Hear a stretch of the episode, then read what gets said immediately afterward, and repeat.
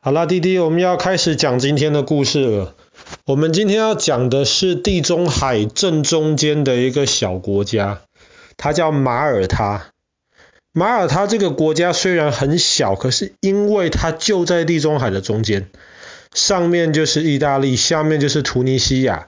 所以你可以想象，以前在地中海有各个不同国家的海军的船船开来开去的时候，马耳他这个地方其实是非常非常重要的。当然，今天我们讲到马耳他是一个很小的国家，可是，在十六世纪的时候，法国一个伟大的思想家、伟大的哲学家叫伏尔泰。他就说过一句话，他说十六世纪的时候，整个欧洲发生最大的事情就是在马耳他，是马耳他的大围攻。在讲马耳他大围攻之前，我们要先讲到有一群人叫做医院骑士团。我们之前，我们去年讲过那个圣殿骑士团，我们之前讲立陶宛的时候讲过条顿骑士团。那么在中世纪的时候，还有一个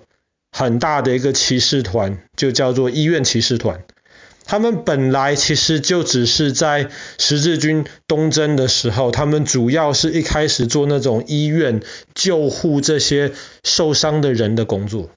后来他们就得到了地中海的东边有一个小岛叫做罗德岛，那么当时罗德岛就送给他们，做成他们的基地。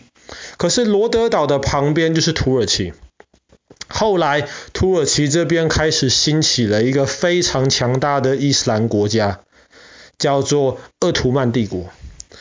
鄂图曼帝国他们因为毕竟是伊斯兰的文化，他们很受不了在自己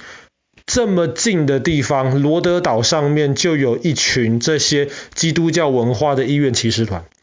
所以后来，鄂图曼帝国就用权力把罗德岛给攻打了下来，把医院骑士团赶走了。后来，医院骑士团的这些人呢，他们被赶到哪里去呢？他们没有地方去啊。后来，神圣罗马帝国的皇帝就答应了，不如就这样子吧，我把马耳他这个地方租给你们。当然，这个租金是很便宜的，每年付一只老鹰当租金。但是这个地方租给你们，你们就在这边开始好好的防守，好好的经营马耳他这个地方吧。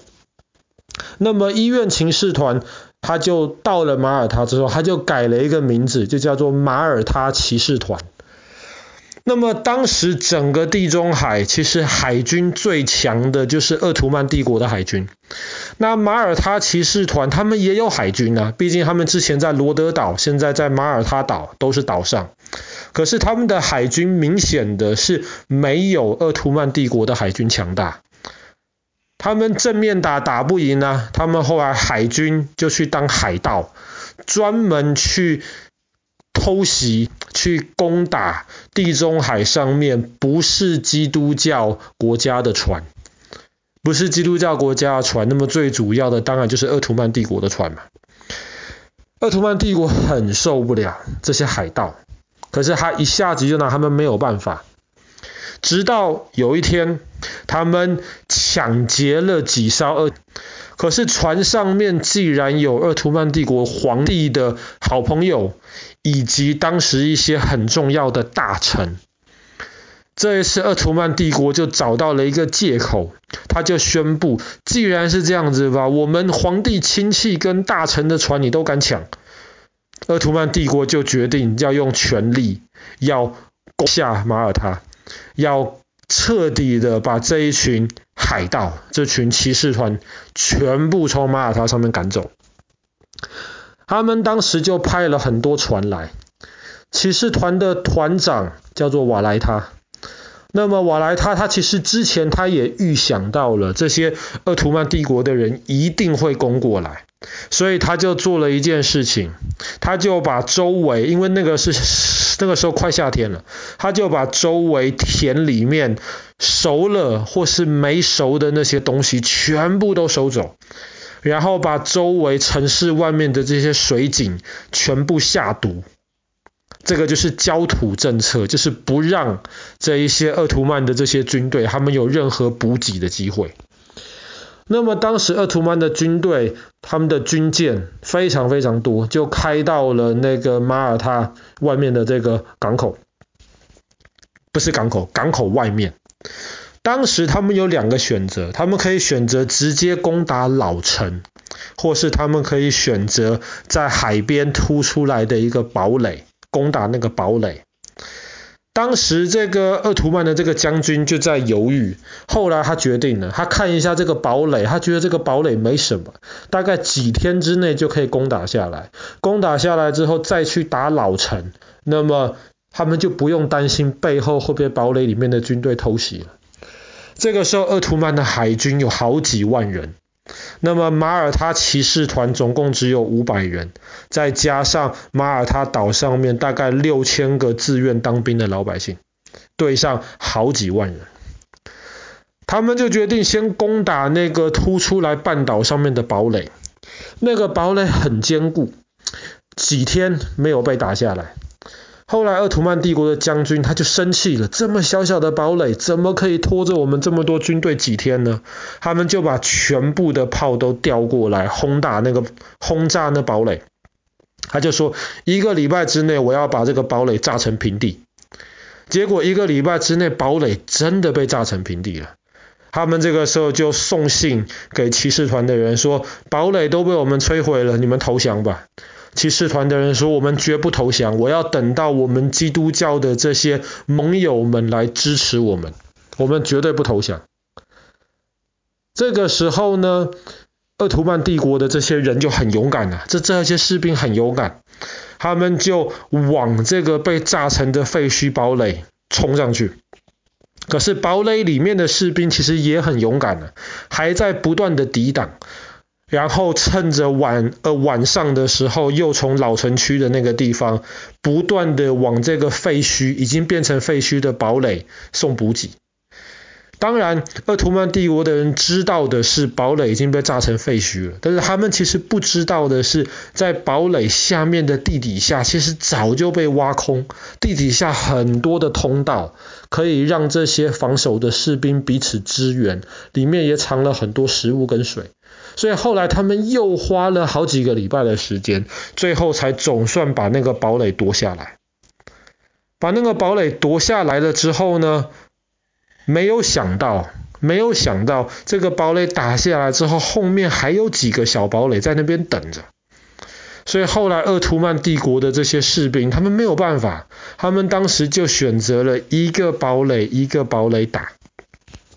第二个堡垒，他们也是打得非常非常的辛苦。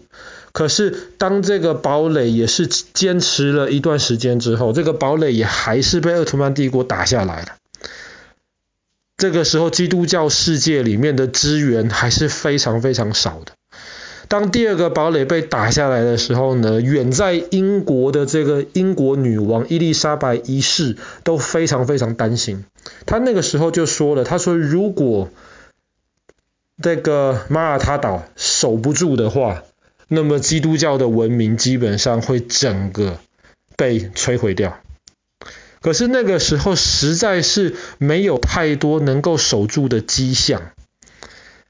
这个时候呢，鄂图曼帝国的将军他就决定了，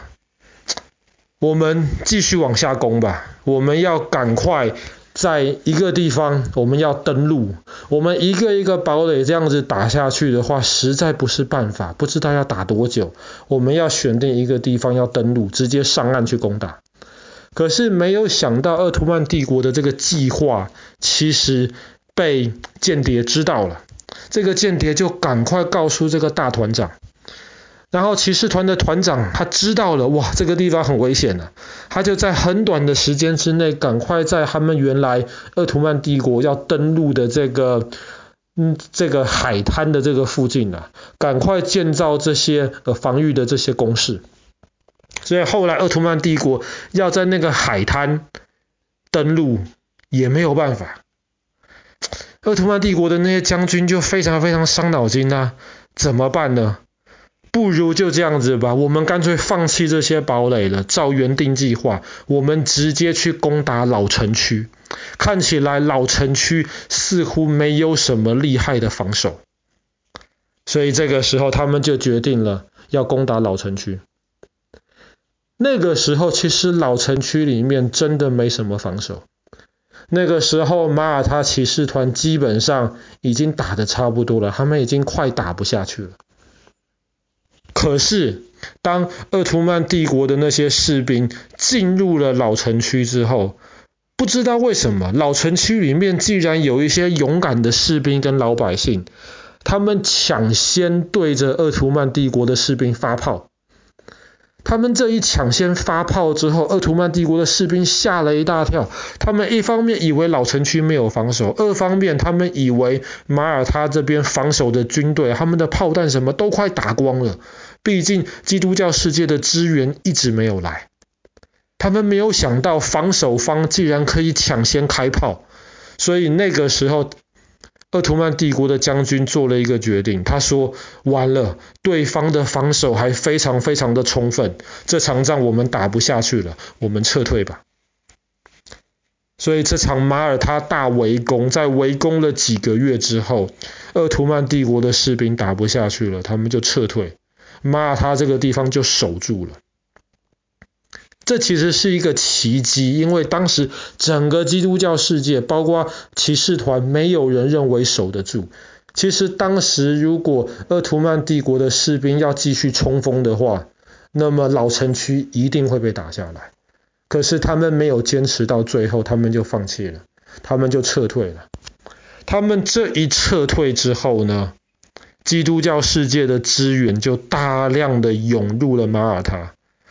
所以以至于后来鄂图曼帝国休息好了，想要再来反攻的时候，那个时候马耳他的守军已经得到了西班牙的无敌舰队，就是后来被英国消灭掉的那支无敌舰队。但是在这个时候还是无敌的，他就得到了无敌舰队的支援，然后鄂图曼帝国的海军从此就没有办法在地中海上面占据优势，马耳他这个地方就一直守下来。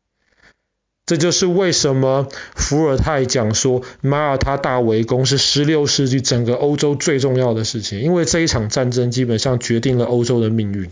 那这也让我们知道，其实最后打仗也好，做其他事情也好，能够坚持到最后的人，通常都会赢。好啦，我们今天的故事就讲到这边，马耳他围攻。